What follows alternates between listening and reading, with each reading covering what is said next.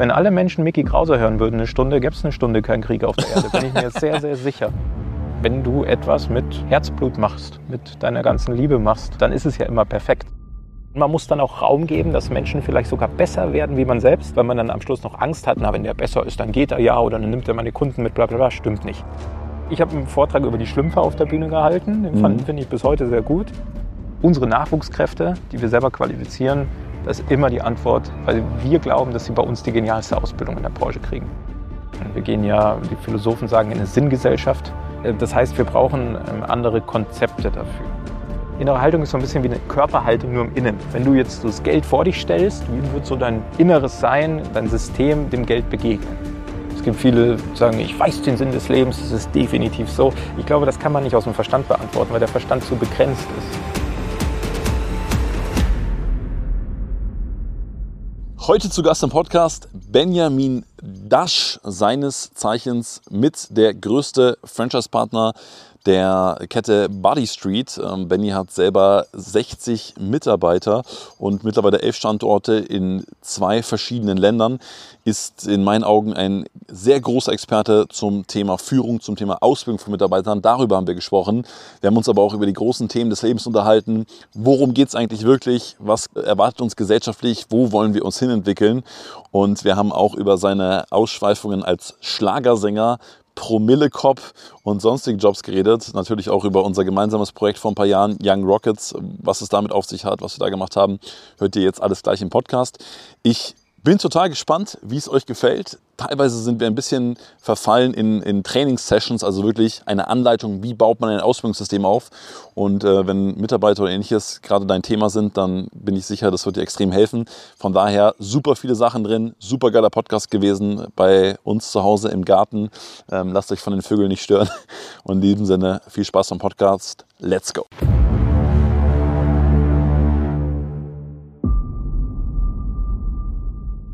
Ich habe selbst äh, eine Erfahrung gemacht ähm, und jetzt wollte ich mal die bei dir verifizieren oder ob du die auch kennst oder ähnlich kennst. Also ich erinnere mich, dass wir mal eine Phase hatten, wo wir einfach alle am Anschlag waren und einfach nur gesagt haben, oh Gott, bitte, wir brauchen irgendjemand, der uns die Arbeit abnimmt. Also so gar nicht so, hey, was hast du davon, wenn du hier arbeitest, sondern einfach, äh, Hermann würde sagen, du kannst atmen, wunderbar, du bist eingestellt, hier ist der Job.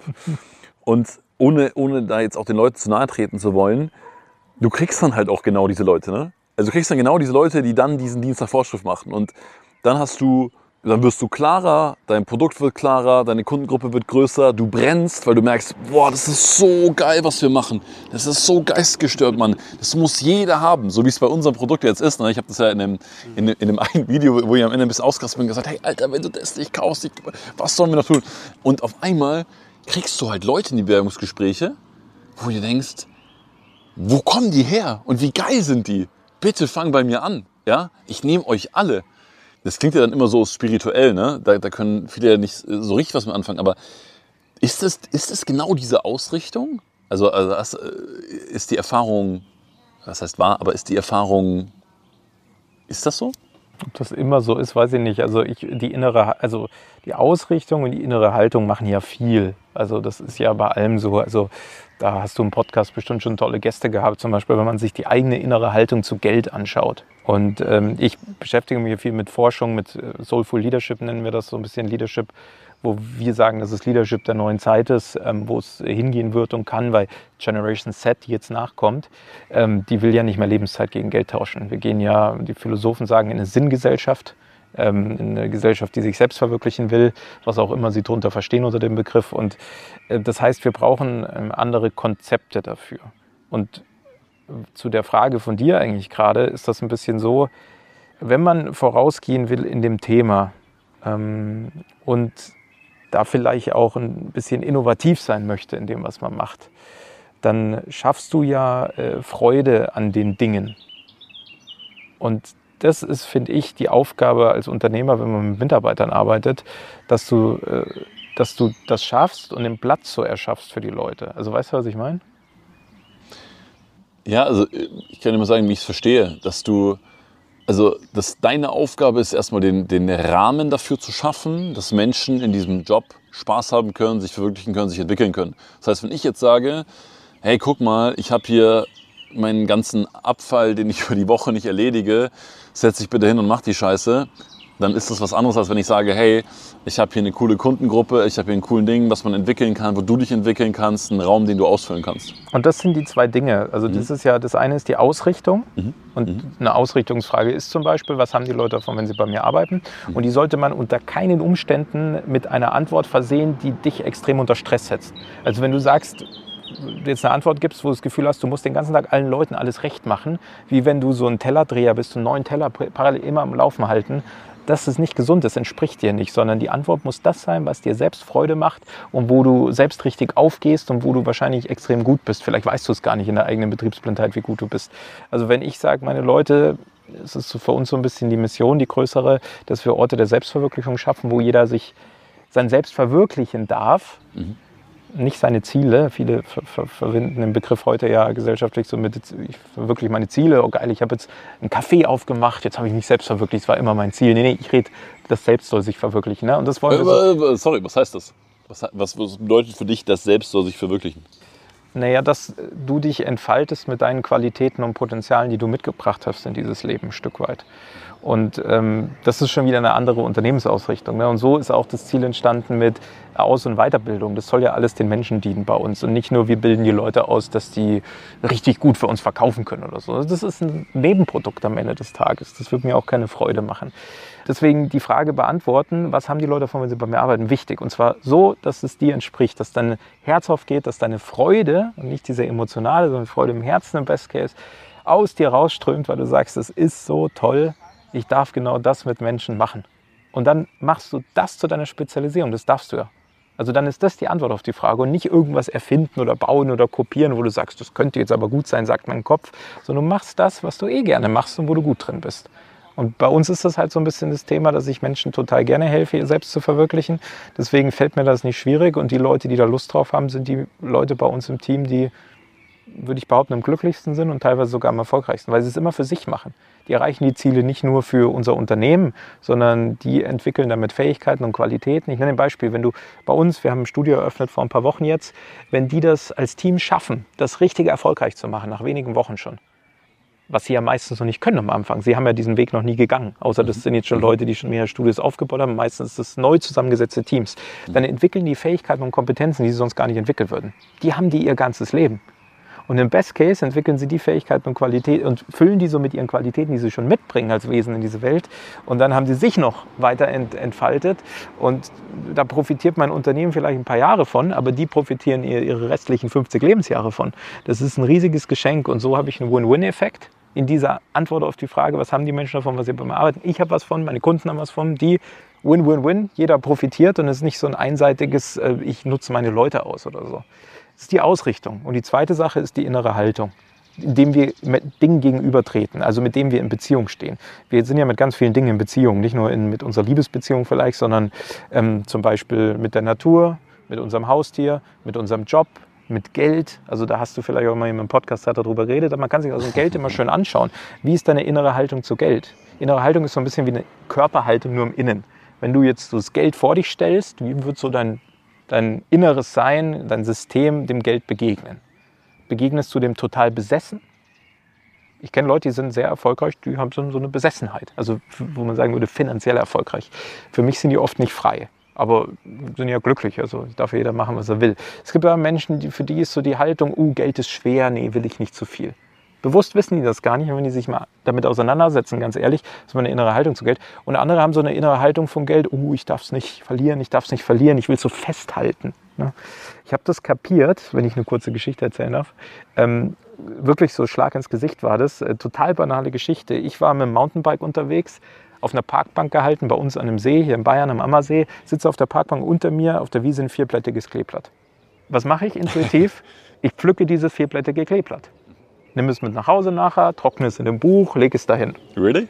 Ist wirklich passiert. Und dann saß ich daheim abends noch mit so einem alkoholfreien Weißbier und denke mir so, oh Mai, ist das schön. Und wie so ein Geistesblitz kommt mir dann, dann checke ich erstmal, scheiße. Also was habe ich mit dem vierblättigen Kleeblatt verknüpft? Wahrscheinlich, was die meisten verknüpfen, Glück.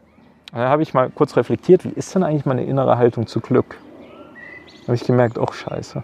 Was wollte ich? Was war meine innere Haltung? Ich will das Glück besitzen. Ich habe es abgerissen, gepflückt, mit nach Hause genommen, in ein Buch gelegt, in die Vitrine gestellt.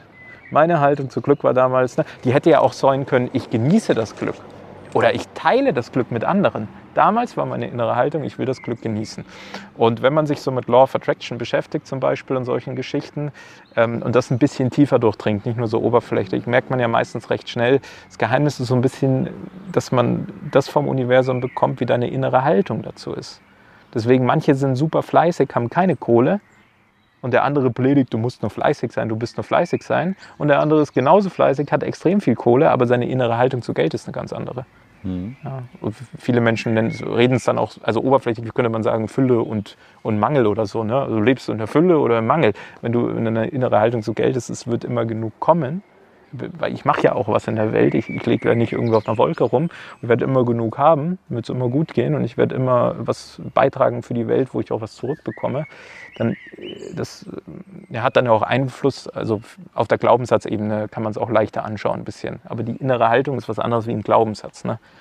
Das spielt natürlich miteinander rein. Also ich weiß nicht, ob das zu ausführlich war, aber dann habe ich damals gesagt, Moment mal, willst du in dieser inneren Haltung zu Glück dein Leben gestalten? Und dann habe ich das verändert. Ich gesagt, ich will Glück eigentlich teilen weil dann macht das mir noch mehr Freude. Habe ich dann da so entschieden und das muss man aber erstmal aus dem Unterbewusstsein so hochholen. Und so ist es ja auch innere Haltung zu Mitarbeitern. Ich kenne viele Leute, die sagen, boah, Mitarbeiter machen nur Arbeit, habe ich keinen Bock drauf. Das ist genau, was du sagst. Das sind dann meistens die, ich kann es jetzt nicht wissenschaftlich beweisen heute hier, die dann sagen, oh, meine Mitarbeiter sind alle anstrengend. Ja, ich habe da Leute, die machen nur Dienst nach Vorschrift, bla bla bla bla bla. Also Ausrichtung klar, innere Haltung mal anschauen. Was ist denn, was ist denn eine schöne innere Haltung zu Mitarbeitern? Also wir haben ja im, im Podcast eine Menge Unternehmerinnen und Unternehmer, die jetzt ähnlich wie du auch, auch viele coole Glaubens- oder, oder sagen wir mal, in, in, um in diesem äh, Jargon zu bleiben, eine schöne innere Haltung gegenüber Geld. Ne? Also Geld schafft Möglichkeiten, Geld äh, verwirklicht Ideen und so weiter. Und was würdest du denn sagen, was ist denn, was ist denn eine schöne innere Haltung gegenüber Mitarbeitern, die vielleicht jetzt derjenige, der sagt, boah, mit Mitarbeitern, entweder will ich nicht so viel einstellen oder ich stehe ein bisschen auf Kriegsfuß oder, oder, oder. Was, was, was ist denn eine, eine beschissene innere Haltung, ja, die nicht dienlich ist? Und was ist denn eine geile innere Haltung, die dienlich ist? Kommt drauf an, für was dienlich. Also ich würde sagen, ich finde ähm, eine schöne innere Haltung, wenn man persönlich jetzt, das ist ja immer eine Bewertungsfrage, wenn man sagt, man will Win-Win-Win-Effekte, also dass jeder profitiert mhm. vom Unternehmenserfolg, vom Unternehmenszweck finde ich immer toll. Mhm. So ist das auch meine innere Haltung. Also alles, was wir machen, soll eigentlich jedem dienen. Bis zu jedem Bürokratieprozess. Klar, manche Bürokratieprozesse muss man machen, weil es rechtliche Vorgaben gibt, haben wir auch viele im Business. Aber die dienen, dass wir den Rest machen dürfen. Und ich habe jetzt zum Beispiel eine neue Putzausrüstung für alle unsere Studios gekauft, weil das, damit macht Putzen mehr Freude tatsächlich. Mhm. Und man muss auch bei uns ab und zu mal putzen als Personal Trainer, weil wir halt mit Menschen arbeiten, mit Wasser, da kann man nicht immer auf die Putzfrau warten oder den Putzmann oder die Putzfirma. Das heißt, dass es halt dann auch allen wieder ein bisschen mehr Freude macht. Was würdest du sagen, was ist, was, welche Haltung ist nicht, nicht dienlich oder nicht, nicht, nicht fördernd? Gerade bei denen, das kommt auf die Ausrichtung auch an. Wenn du sagst, Geld gegen Zeit tauschen und du sagst, die können bei mir Kohle verdienen ohne Ende, wenn sie erfolgreich sind, dann resultiert daraus ja auch eine Haltung. Mhm. Also Weil ich das, den, immer, ist halt, das muss halt zu dir passen. Mhm. Also ich wäre totunglücklich, wenn es bei mir um Zeit gegen Geld tauschen ging. Das wäre mir langweilig, das würde das würd mir keinen Sinn geben, da würde ich sagen, also würde ich eingehen. Ne? Mhm. Ich, also ich, ich glaube bei vielen also ich fange mal anders an. Ich finde zum Beispiel bei, bei Hermann und Kerstin Scherer, die, hat, die hatten wir auch bei dem Podcast, also meine Wahrnehmung ist von der Haltung her, merkst du so wirklich, dass sie das gecheckt haben und dass sie einfach sagen, hey geil, die Leute haben bei uns einen geilen Job, wir kommen voran, die, die kümmern sich um Sachen, die bringen Dinge voran, die denken überhaupt nicht drüber nach. Und dann gibt es andere, die inhaltlich ganz bestimmt eh nicht stark sind, die eigentlich so diese Haltung haben, naja, okay, Mitarbeiter ist anstrengend, der muss sich ausbilden, der braucht, bis der performt, der oder die kostet Geld, ähm, ist ja auch Fixkosten, weißt du, also diese Haltung. Ja, das ist dann ganz schwierig, ne? weil da, da ist ja der, der kriegt ja gar keinen Raum, der Mitarbeiter, weil ja schon die ganze Zeit, um, ne, lohnt sich das, bla bla bla bla bla. Also ich, was ich auch gut finde äh, persönlich, wenn Menschen Freiraum kriegen, also mhm. es gibt, ich kenne auch Unternehmer, die sagen, ne, Mitarbeiter müssen funktionieren. Das ist auch eine Haltung. Also es ist erstmal ausgesprochen, aber wenn die Haltung dazu passt, es muss ja nicht immer sein, dass Haltung und Worte gleich sind. Und ich finde halt, Mitarbeiter sollten sich entfalten, frei. Dafür brauchen sie, also frei entfalten. Ich weiß nicht, ich glaube, ähm, Benjamin Franklin hat das mal gesagt, wer Freiheit will, darf Verantwortung übernehmen. Glaube ich von ihm ein Zitat. Das stimmt natürlich schon ein bisschen. Ne?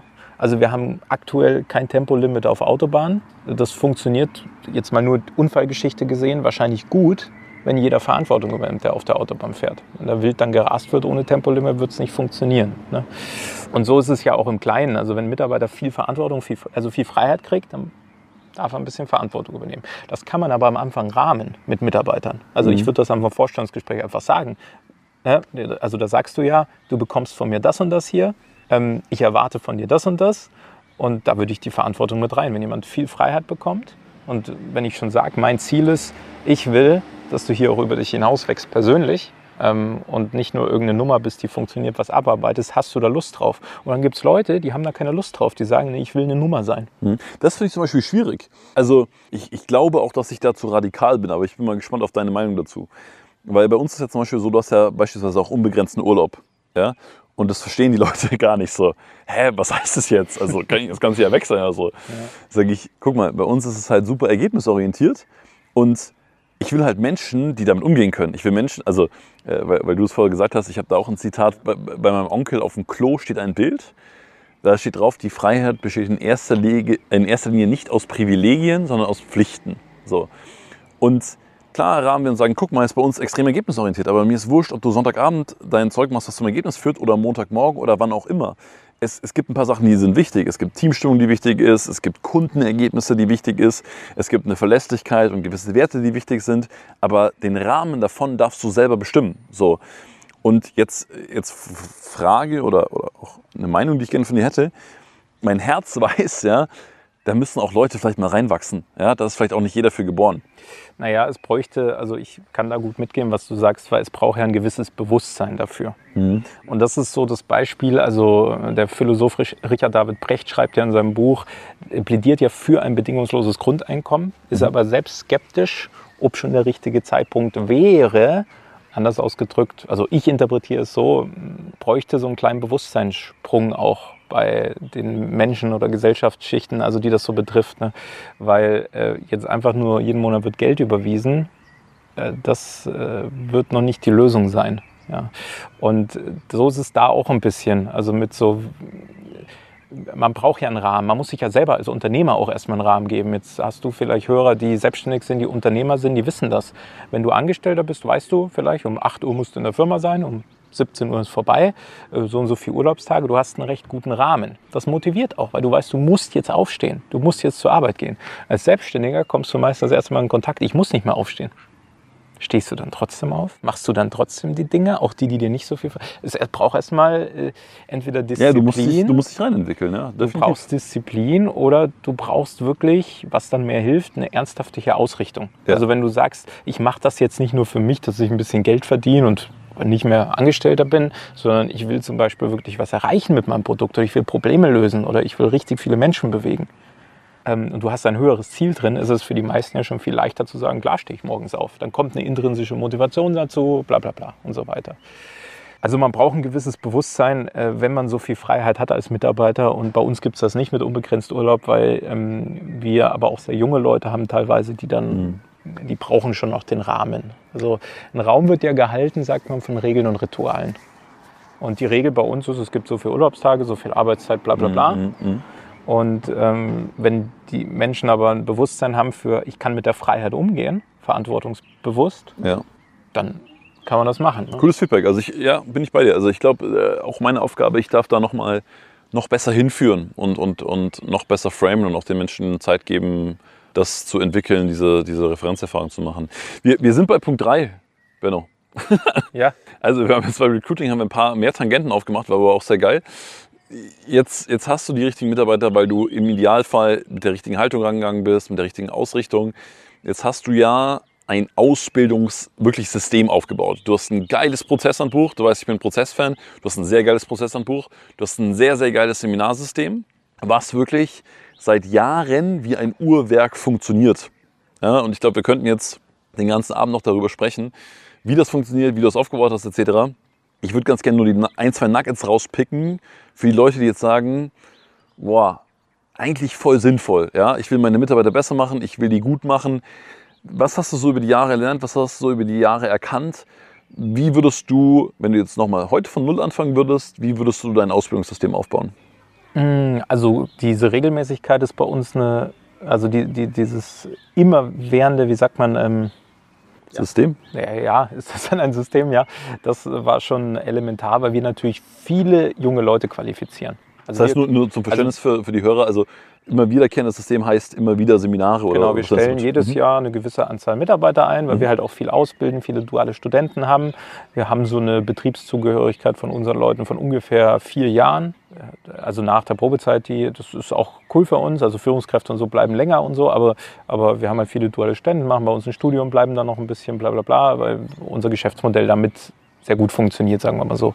Und das heißt, wir müssen ständig neue Leute qualifizieren. Deswegen brauchte ich ja ein System. Und dieses nicht, wir machen mal hier was, machen mal hier was, sondern alle, die bei uns anfangen, durchlaufen das. Ähm, und zwar lernen die da nicht irgendwas über Führung oder irgendwas über Personal Training oder irgendwas über Kommunikation und Verkauf, sondern immer schon sehr adaptiert auf, wie macht man das am erfolgreichsten bei unserem Geschäftskonzept. Also eigentlich modelliert, Modeling of Excellence sagt man im NLP, von den erfolgreichsten.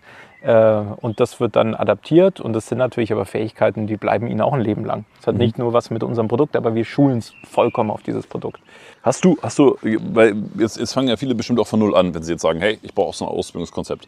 Du hast schon mit Kernprozessen angefangen, oder? Du hast schon gesagt, okay, das und das muss beigebracht werden, das mache ich jetzt einfach mal, wie ich es denke und hast dann über die Jahre weiterentwickelt. Es kommt ja drauf an. Also bei uns geht es ja schon darum, dass man, dass wir weil wir Dienstleister sind, uns multiplizieren. Also mhm. ich war jetzt nicht der begnadete Personal Trainer bei uns, aber wir hatten extrem gute Trainer seit Gründung und dann habe ich ja gesagt, alle, eigentlich müssen alle diese Qualitäten haben. Das heißt, ich muss die qualifizieren. Das ist ja bei Dienstleistern oft so, bei Coaches, bei Grafikern etc., bei, bei wenn du irgendwie Medienunternehmen was hast, sagst du, ich habe so eine gute Wahrnehmung, ich verstehe sofort, was der Kunde will, aber meine Mitarbeiter weiß ich nicht, ob die das können. Da musst du ja genau das schulen. Und ähm, ich habe natürlich die Sachen geschult und habe mich dann auch ausbilden lassen. So war das stopp, damals stopp, stopp, stopp, stopp. Spannend. Ich wette, 80 Prozent hören zu und denken sich, oh ja, genau. Bei meinem Kunden kann ich's. Ich sehe das sofort. Ja, ich habe einen ja. Überblick. Ich kann einen Prozess machen. Ich, genau. ich weiß, was gemacht wird. Wie bringe ich dieses Auge, nächstes Mal in Anführungszeichen, dieses, oh, ich, ich glaube, ich habe die geilsten Fähigkeiten, die kann sonst niemand erlernen. Wie bringe ich das anderen Leuten bei? Also erstmal muss man ja rausgucken, was kann man anderen beibringen und was nicht, dass man da auch dann ehrlich ist zu sich. Ich habe viele Dinge, die bringen andere Leute bei mir bei, aber die Dinge, die ich gut schulen kann, die bringe ich ihnen bei. Mhm. Und dann habe ich mich halt auch, wie eben gesagt, beschäftigt mit, äh, wie, wie kann ich gut den Leuten das beibringen, wie geht das bei uns. Mhm. Und ich bin jetzt einfach nicht so gut in eins zu eins äh, Coaching-Arbeit, also mache ich schon mal oder Ausbildungsarbeit, sondern wir haben halt dann Seminare entwickelt relativ schnell, weil ich das äh, besser kann oder mir besser liegt und äh, da die größeren Erfolge hatte.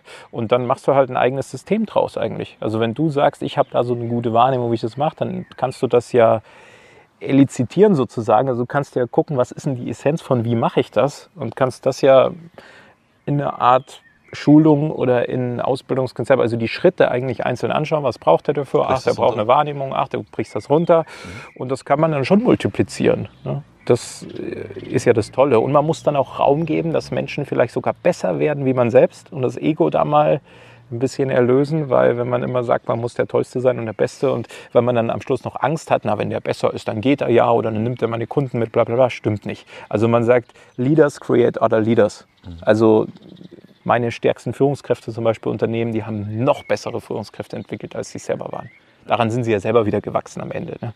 Und äh, das sind eigentlich die stärkeren Führungskräfte. Also die andere sind ja noch wertvoller, zumindest für mich und mein Unternehmen, wenn die neue Führungskräfte produzieren sozusagen. Und, äh, Safe. Also das heißt, wir haben, wenn wir jetzt von Null anfangen würden, ein Ausführungssystem aufzubauen, einmal haben wir unser eigenes System, was wir sowieso schon haben und brechen das runter und probieren zu verstehen, Ahnung, jetzt nehme ich mal einen Prozess von uns, äh, Sales-Handbuch.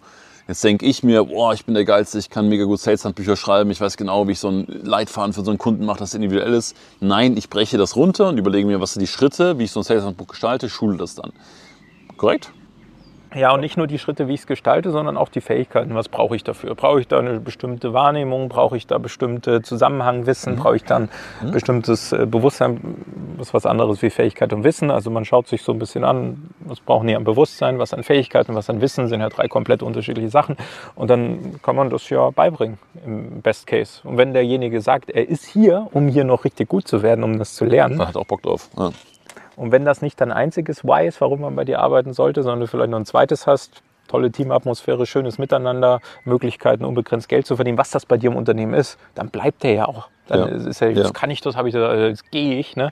Und selbst wenn das passiert, ist ja wurscht. Ne? Ja. Also was passiert denn, wenn wir unsere Leute nicht entwickeln? Das Sexy. wäre noch viel schlechter fürs Unternehmen, als wenn man sie entwickelt und sie gehen dann irgendwann. Sexy. War es ein Rabe gerade eigentlich hier? Weiß nicht, hier ist gerade ein Vogel vom Baum gefallen. Ne? Ich glaube, der ist wirklich vom Baum gefallen. Ich hoffe, es geht ihm gut. Okay, zweite, zweite Sache. Und jetzt kommt schon deine erste geniale Verknüpfung, wie ich finde. Du schulst das in regelmäßigen Seminaren. Ja, jetzt kann man natürlich sagen, ah, das kann man alles automatisieren etc. Ich habe halt die Erfahrung gemacht und ich war ja auch bei dir ein paar Mal und, und, und kenne das Konzept. Einmal hast du halt wirklich diese Regelmäßigkeit. Ne? Die Leute sehen sich, bei Seminaren passiert was.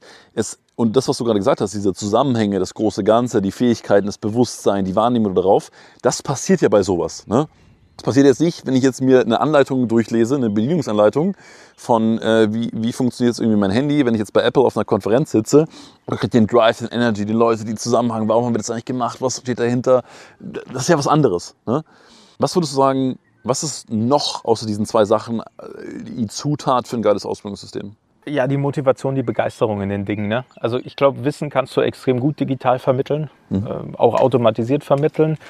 Du kannst auch Fähigkeiten schaffen, digital, auto, wenn, wenn Eigenverantwortung und Motivation da ist, dann daraus was zu machen. Ähm, Schulungen, Seminare bieten halt nochmal so einen anderen Rahmen, so eine Verbindlichkeit. Jetzt muss ich diese Übung machen, jetzt muss ich das anwenden, jetzt muss ich mich damit beschäftigen, kann nicht weglaufen. Das hilft ja gerade Mitarbeitern noch manchmal. Aber ich glaube, das Entscheidende ist die Motivation.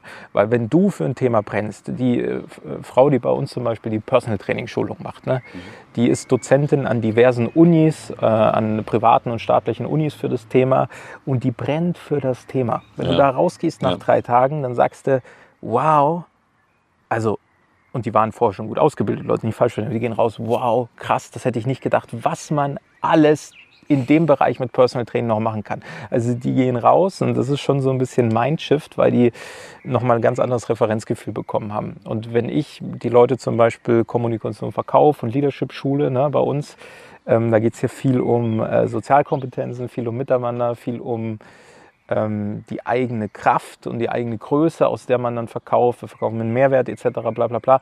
Da sind die Menschen, die gehen raus und haben ein neues Referenzgefühl ein Stück weit. Und das schaffst du durch die Energy im, im Raum natürlich. Und wenn du als selbst begeistert bist von dem, was Ja. du beibringst. Deswegen bringe ich die Sachen bei, die ich kann, wo ich begeistert bin, wo ich sage, das ist es. Da sehe ich Das die ist es. Mhm. Menschen auch gerne sich entfalten in dem Bereich.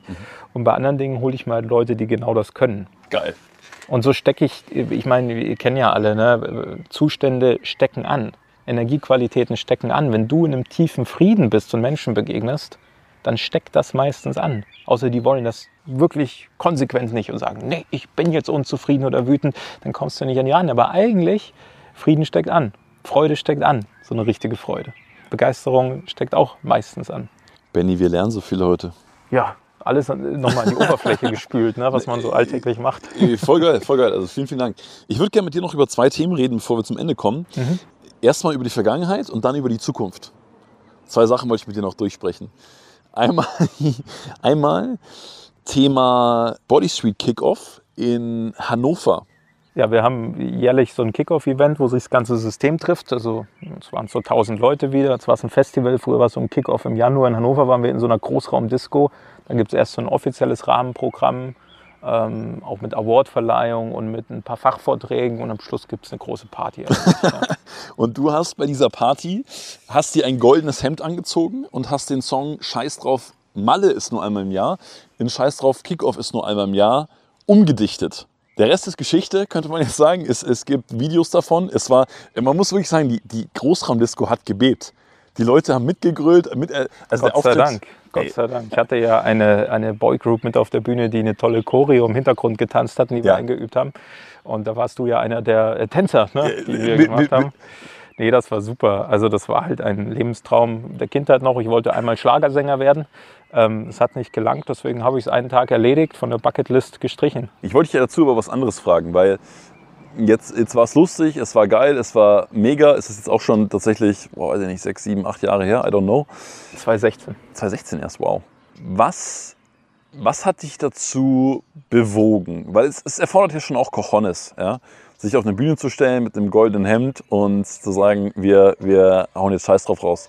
Was einfach, dass du gesagt hast, das ist geil und ich habe da jetzt Bock drauf? Oder, oder was war da für eine Intention dahinter? Naja, das war ja als Witz gemeint. Ähm, mhm. denn es gab, wir haben damals im System, also das kommt nicht von mir, das äh, kommt vom System, da gab es äh, zu unserem jährlichen Event, zum Kickoff-Event, The Voice of Buddy Street. Also da konnte man sich bewerben. Wir haben ja recht junge Mitarbeiter im System. Ich sag mal, 80 Prozent würde ich jetzt sagen, sind zwischen 18 und 35, also in den jüngeren Jahren. Und da haben wir immer The Voice of Body Street gehabt. Da konnte man sich bewerben, da gab es auch einen vorgeschriebenen Song. Das war immer ein Popsong, der zum Jahresmotto getanzt hat. Und da haben sich Leute beworben. Auch gute. Also 2016 zum Beispiel die Gewinnerin, die war auch bei Deutschland sucht den Superstar, die konnte echt singen. Ja. Und ich habe halt dann so spaßeshalber gesagt, hey, lasst uns da äh, mal Partyschlager machen, weil das äh, fehlt. Und äh, ich finde, wir sollten mal dieses Motto Après-Ski-Party da bringen an unserem Kickoff bis heute nicht gekommen. Und dann haben wir halt witzeshalber, habe ich halt diesen Song umgeschrieben. Das hat auch total gepasst mit den, mit den Strophen und ja, so. Also ja. waren nur Insider drin, die man dann kennt, wenn man im System war. Und wir haben das mal eingeschickt. Und dann fand der Eventmanager von uns das super. Der Chef und der, der, der Franchise-Zentrale fand das nicht so gut. Er hatte gesagt, Benny, wenn du uns da so einen Karaoke-Scheiß machst, dann brauchst du nie wieder blicken lassen, wenn das doof wird. Und Gott sei Dank ist es dann nicht doof geworden, weil vor uns hat so eine Band gespielt im Style von den Black Eyed Peas. Die haben auch richtig Geld gekostet, die richtige Profis. Der Schlagzeuger hat so einen 20-fach Salti mit seinen Drumsticks gemacht. Also wir, und wir standen dann da hinter der Bühne und es hieß, jetzt dürft ihr gleich rausgehen. Wollt ihr das wirklich nach denen? Die, die hatten da eine Stimmung und das hätte auch schief gehen können. Aber wir dann auf die Bühne, Gott sei Dank war die Stimmung hoch. Mhm. Und alle haben mitgesungen und mitgekrölt und das Lied ist bis heute Legende. Also war, ähm, hat gut geklappt, aber es ist eigentlich so aus Jux und Tollerei entstanden. Und am Ende des Tages ist halt, du folgst ja dem, wo die Freude hingeht. Und es hat uns auch wieder was gebracht. Wir waren, es war eine schöne Veranstaltung und bei mir im Team sprechen immer noch alle von, weil wir das halt damals gemacht haben. Wir waren ja mehr, nicht nur du, sondern noch vier andere Jungs, also nur Jungs auf der Bühne. Wir nannten uns damals die Buddy Street Boys, ne? also wie die Backstreet Boys, ja, nur halt die Buddy Street. Ne? Weil wer will denn Backstreet, also ja, Backstraße, ja, nee, Buddystraße, ja, so wie wir. Und das war äh, legendär und das hat richtig Freude gemacht und Stimmung gemacht bis heute. Ne? Ich finde es schön, deine, deine Augen leuchten dabei. Ja, war legendär. Man muss ja so Momente schaffen. Das war natürlich sehr emotional, aber am Ende des Tages äh, das machen, was einem entspricht. Ne? Hm. Und wenn es mit goldenem Ende Schlagersingen auf der Bühne ist, man kann ja immer seinen Beitrag zur Firmenkultur leisten und zum großen Ganzen. Wie hat dir Young Rockets entsprochen? Für alle äh, Zuhörerinnen und Zuhörer, Young Rockets ähm, war, eine, war ein Projekt von uns, was wir gemeinsam umgesetzt haben. Ich will mal sagen, das Ziel war eigentlich, dass wir gesagt haben, wir wollen jungen Menschen, die wir auch selber sind, waren, verschiedene Wege aufzeigen, wie Erfolg funktioniert. Oder also, Leb Lebenserfolg, erfolgreich im Leben sein, was aus seinem Leben machen. Und ich habe da vor unserem Podcast und als ich mir die Fragen auch überlegt habe, ich da nochmal drüber nachgedacht. Ich fand es super spannend und, und äh, ich bin gleich gespannt auf deine Meinung, aber ich finde, es, es ist uns am Ende sehr, sehr gut gelungen, weil, falls du dich erinnerst, bei der letzten Young Rockets Veranstaltung, ähm, da war ja, glaube ich, ähm, Celine Willers da, die ist jetzt Top LinkedIn, Voice, äh, Miss Germany, keine Ahnung. Hermann, äh, Hermann Scherer war da. Und am Ende hat Karl Essen Vortrag gehalten und direkt danach Serkan Ehren und Timo Hildebrand. So, jetzt muss man dazu wissen, ich meine, KLS kennt vielleicht die meisten, also sehr Business, sehr Geld, sehr direkt. Und Serkan und Timo saßen dann so ganz entspannt auf der Bühne und meinten so, ja, okay, es gibt auch noch mehr im Leben als äh, nur Geld verdienen, sondern wir machen humanitäre Hilfe. Ähm, sind jetzt auch wieder übrigens in der Ukraine unterwegs, ähm, äh, verlinken wir auch in den Show Notes. Ähm, ist eine Organisation, die wir selber als Unternehmen auch unterstützen, by the way. Also stehe ich extrem dahinter, weil das super gute Jungs sind und das kommt an, wo es ankommen soll. Und das war so dieser krasse Kontrast. Ne? Nicht, dass das eine besser war oder schlechter war, sondern es war so dieses, dieses Palette, hey, schau mal, das sind Möglichkeiten, das kannst du machen. und du kannst eine machen, das kannst andere machen, du kannst beides gemeinsam machen. Also ich hatte so im Nachhinein das Gefühl, dass die Botschaft irgendwie vielleicht ein paar Jahre später angekommen ist. Oder, oder wie siehst du das? Also es waren ja, muss man vielleicht noch erklären, es waren ja Business-Kongresse sozusagen, also Ja. so bis zu 1000 Leute in der Halle, verschiedene Speaker auf der Bühne und ein paar Stände 500 waren es. Ja, tau- 500 bis 1000, ja. Und mit verschiedenen Speakern auf der Bühne.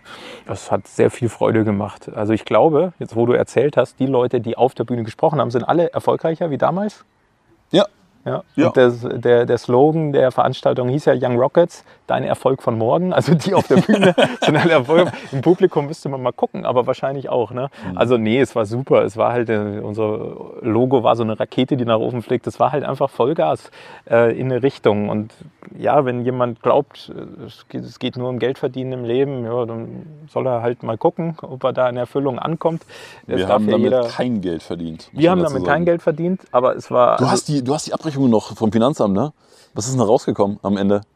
Nee, wir waren relativ plus minus null, weil man muss ja auch so sagen, mit so Ja. Speaker-Events, das ist jetzt auch kein Geschäftsmodell, wo man äh, Geld verdient, glaube ich. Also Wir haben, halt auch, wir haben halt auch nichts hintenrum gemacht. Wir hatten keinen Upsell, wir hatten kein nee, wir Geschäftsmodell. hatten also- sauteures Marketing, weil wir halt das schönste Logo wollten. Und, und war, die größte Halle. ja, es war super. Wir hatten auch tolle Szene-Locations. Ich habe einen Vortrag über die Schlümpfe auf der Bühne gehalten. Den Mhm. fand- finde ich bis heute sehr gut. Da ging es um, ne, also um Gesellschaftsmodell der Schlümpfe und dass Ja. man auch so erfolgreich werden kann, also indem der Mehrwert und Win-Win-Win im Vordergrund steht und nicht Gier, weil die Schlümpfe kennen ja keine Gier, Mhm. die Schlümpfe kennen keinen Geiz, die Schlümpfe kennen keinen Egoismus und ähm, wie das funktionieren kann. So, also es war eine super, su- super viel Spaß hat es gemacht, man hat tolle Leute kennengelernt. Das Geschäftsmodell hat sich daraus dann nicht ergeben, aber Hättest du Young Rockets im Nachhinein anders gemacht? Nö. Nee, es ist ja dann nicht entstanden. Also wenn man so dem folgt, also wirtschaftlich betrachtet hätte man halt dann noch irgendwie mehr draus machen können und müssen, aber das hat dann irgendwie nicht sein sollen für mich und die, die, die ich fand die Events super. Ne? Ja. Also auch der Kontrast, ich meine, klar, man hat dann Leute drin, die bewerten zu viel, sagen, ey, der spricht ja nur über Kohle, der will ja nur was verkaufen, der ist mir zu spirituell. Aber das ist so ein bisschen das Problem auch der Branche. Viele wollen gar keine Transformation, die wollen sich nicht verändern, die wollen entertained werden. Die gehen zu so Events und sagen, ich will unterhalten werden. Und dann geht es halt dann da mehr um Entertainment am Ende des Tages, um wirkliche Veränderung. Und gibt ja das Sprichwort, wenn du, es ist von meiner äh, spirituellen Lehrerin ein Sprichwort, wenn du, wenn du die Welt verändern willst, dann veränder erstmal dich. Ne? Oder nee, sie sagt immer, wenn du die Welt bewegen willst, beweg erstmal dich. Das wollen ja viele nicht. Also lieber so in seinem Süppchen bleiben und beurteilen, bewerten. Wir leben im Unternehmen so das Motto verwerten statt bewerten. Weil Bewertet wird genug in der Welt, finde ich gut, finde ich schlecht, mag ich, mag ich nicht, finde ich doof, finde ich nicht cool, finde deine Frisur doof, was weiß immer. Sondern dass man, man kann ja überall was rausziehen. Und man konnte bei diesem Event von allen Leuten was mitnehmen. Du kannst sogar mitnehmen, wenn du sagst, ich finde das total kacke, was der macht, dann nimmst du auch was mit, weil dann kannst du dich reflektieren daran. Bist du jetzt, Benny? Darüber spricht man doch nicht, oder? Ach jetzt. Das ist nein. 89er Baujahr. 89er Baujahr. Mhm. Ich habe die 80er miterlebt. Schönes Jahrzehnt. Also je nachdem, wann man das im Podcast anhört, ne? aber wenn wir jetzt 1989, nicht 2089. Also Hast- wenn dein Podcast dann in 200 Jahren, bitte ja. Ja, ja, ja, genau. Also ich, ich, ich habe ich hab bei mir so ein Bild im Kopf, wie ich so als Oldie bin. Ich finde Oldies ja geil. Ne? Also ich finde geil, äh, weißt du, so, kennst du die, die mit so, die so braun gebrannt sind und mit so, mit so Slippern rumlaufen und, und so lange, Mhm. weiß gräulich zurückgegelte Haare, aber so tiefenentspannt, also immer noch so Espresso trinkend. Und ich denke mir immer so, ich finde die geil, die mit einem leuchtenden Augen von ihrem Leben erzählen. Ich finde aber auch die geil, die immer noch, und das bewundere ich extrem, die immer noch offen sind und sagen, okay, jetzt äh, erzählt mir da so ein Mitzwanziger irgendwas und das finde ich interessant. Ja? Jetzt, jetzt stell dir mal vor, du bist dieser Oldie, Outfit deiner Wahl, Frisur deiner Wahl und wir machen vielleicht in 30, 40, 60 Jahren diesen Podcast wieder. Wovon würdest du gerne berichten? Was geschehen ist oder wie? Mhm. In meinem Leben, also das ist auch eine große Frage. Also ich glaube beim Oldie, ich bin ja jetzt schon so, ich kann Menschen nicht mehr zuhören oder mit unterhalten, wenn die nicht aus dem Herzen sprechen, wenn die so manipulativ sind oder so. Ich glaube, das wird noch extremer. Das heißt, ich werde nur noch Menschen um mich haben, hoffentlich, die aus dem Herzen reden. Was wird passiert sein äh, bei mir? Ich hoffe, wir haben viel bewegt, ein bisschen was verändert in der Welt und äh, im größeren Zusammenhang äh, hoffentlich mehr Einheit in der Welt. Das äh, wäre ganz schön.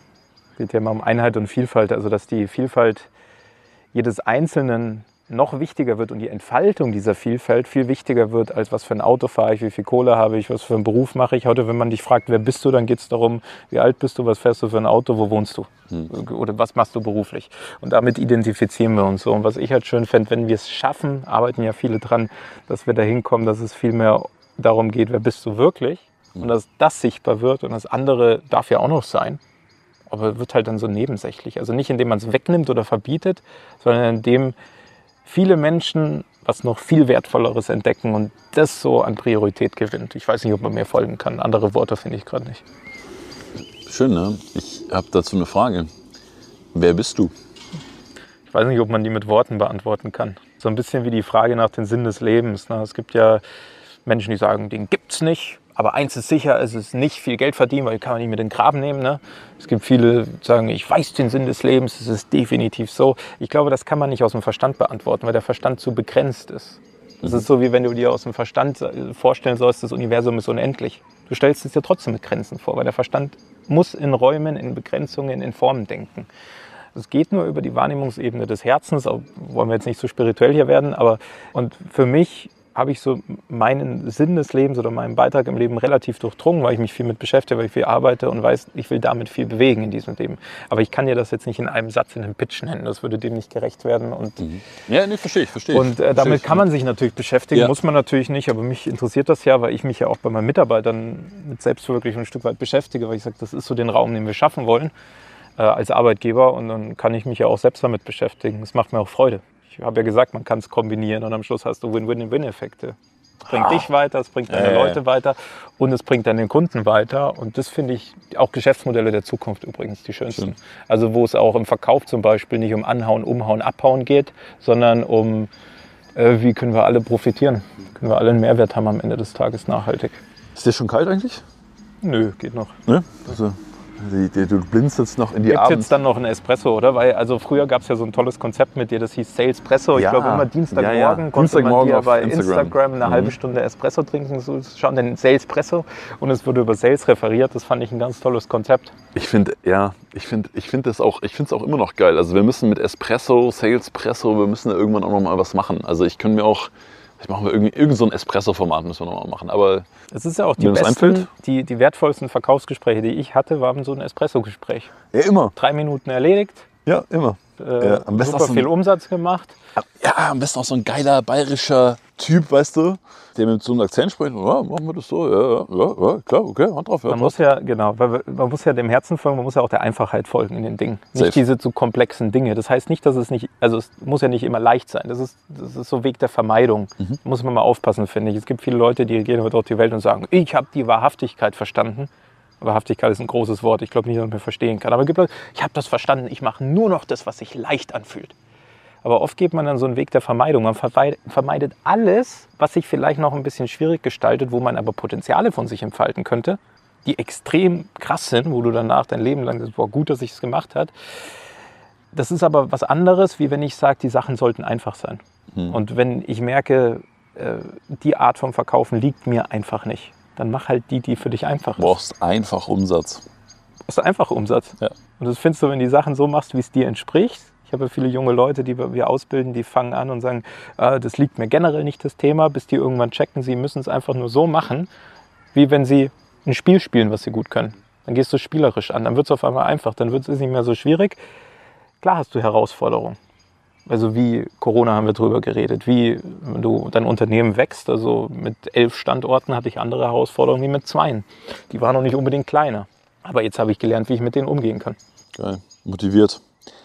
Benny, bist du bereit für unsere finale Runde mit kurzen Fragen und schnellen Antworten? Oh je, ja. Also nicht, nicht, nicht viel überlegen. Ja, also ein Wort Antwort, oder? Du kannst auch einen Satz nehmen, okay. aber nicht zu viele Kommata. Okay. ich bemühe mich.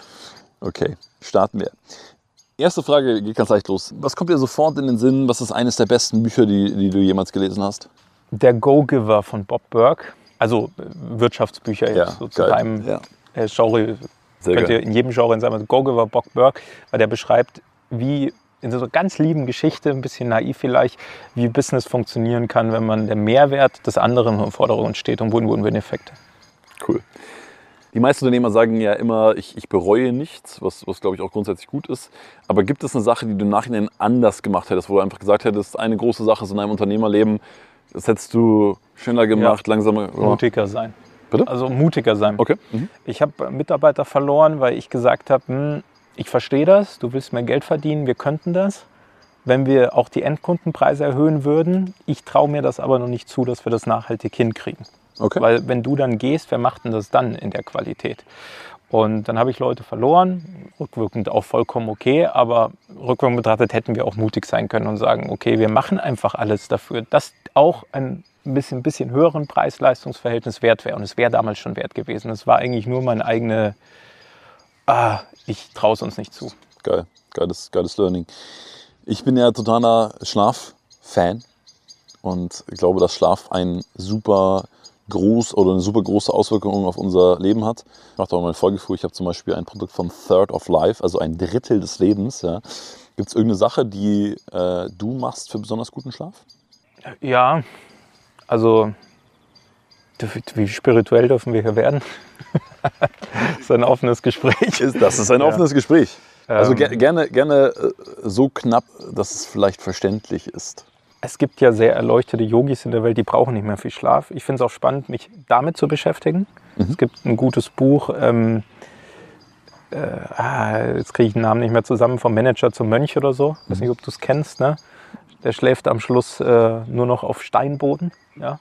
Und bin nur immer, ich finde es gefährlich, wenn man sich zu abhängig macht von, das muss genau immer dieses Bett sein und, Ja. und das und das Ritual, weil dann entstehen neue Abhängigkeiten mit, nur dann kann ich gut schlafen. Und wenn das einmal nicht so ist, denkt dein Unterbewusstsein Ja. schon wieder, huh, Ja. was ich halt mache vorm Schlafengehen, nicht ins Handy gucken und solche Geschichten. Und ich meditiere halt morgens und abends in der Regel Ja. eine Stunde. Und dann bin ich sowieso woanders. Geil. Ich, jetzt muss ich mal kurz ausschreiben, eine kleine Anekdote dazu. Ich werde auch noch mal, ich werde irgendwann noch mal eine eigene Schlaffolge machen, weil es ja echt ein großes, wichtiges Thema ist. Und ich habe ja den, den Aura Ring und der trackt ja deinen Schlaf. Und der Aura Ring gibt dir ja dann eine Tagesform vor. Ja, der sagt ja, okay, so viel hast du dich bewegt, so viel hast du geschlafen, du bist heute extrem fit oder du bist heute voll am Arsch. Auch wenn du das glaubst, ist natürlich Oh, doof. ne? oh, Ja. fuck, ja, ja. So, und Da dann war ich irgendwann, reflektiert sein. Ne? Ja, Boah, aber du, äh, am Anfang bist du so nicht reflektiert. Und dann kommst du irgendwann in diesen Modus und sagst so, boah, heute ist meine Tagesform bei 40 oder 50 von 100 und denkst dir, na gut, heute brauche ich eh nichts machen. So. so, und wo du dann denkst so, hey, eigentlich, selbst wenn ich eine Stunde Schlaf habe, hey, dann bin ich halt im, im, im, im Kriegermodus. So. Und, also es passiert schnell, deswegen cool, dass du es ansprichst. Letzte Frage, Benno. Einer der schönsten Dinge ist ja Leben. Ja, ich liebe das Leben, du glaube ich auch. Und ähm, was natürlich groß noch mit reinspielt, ist das Thema Gesundheit. Ähm, und ich glaube, ich habe da, ich hab da vor ein paar Tagen nochmal mit, mit Cora drüber gesprochen. Uns ist, glaube ich, teilweise gar nicht so bewusst, wie privilegiert wir sind, dass wir keine Schmerzen haben, dass wir gesund sind, dass wir uns bewegen können, dass wir atmen und so weiter und so fort. Und jetzt ist es natürlich auch dein Steckenpferd in deinem Unternehmen, dass ihr euch um Gesundheit kümmert. Was ist denn die eine Sache, die du vielleicht jetzt gerade schon für ein langes, gesundes Leben machst? Im Außen oder im Innen? Weißt du es bist, darfst du beides. Also im. Innen, ich bin der festen Überzeugung, es braucht immer Eigenverantwortung für die Gesundheit. Das ist ja, wer im Coachingmarkt arbeitet, weiß das.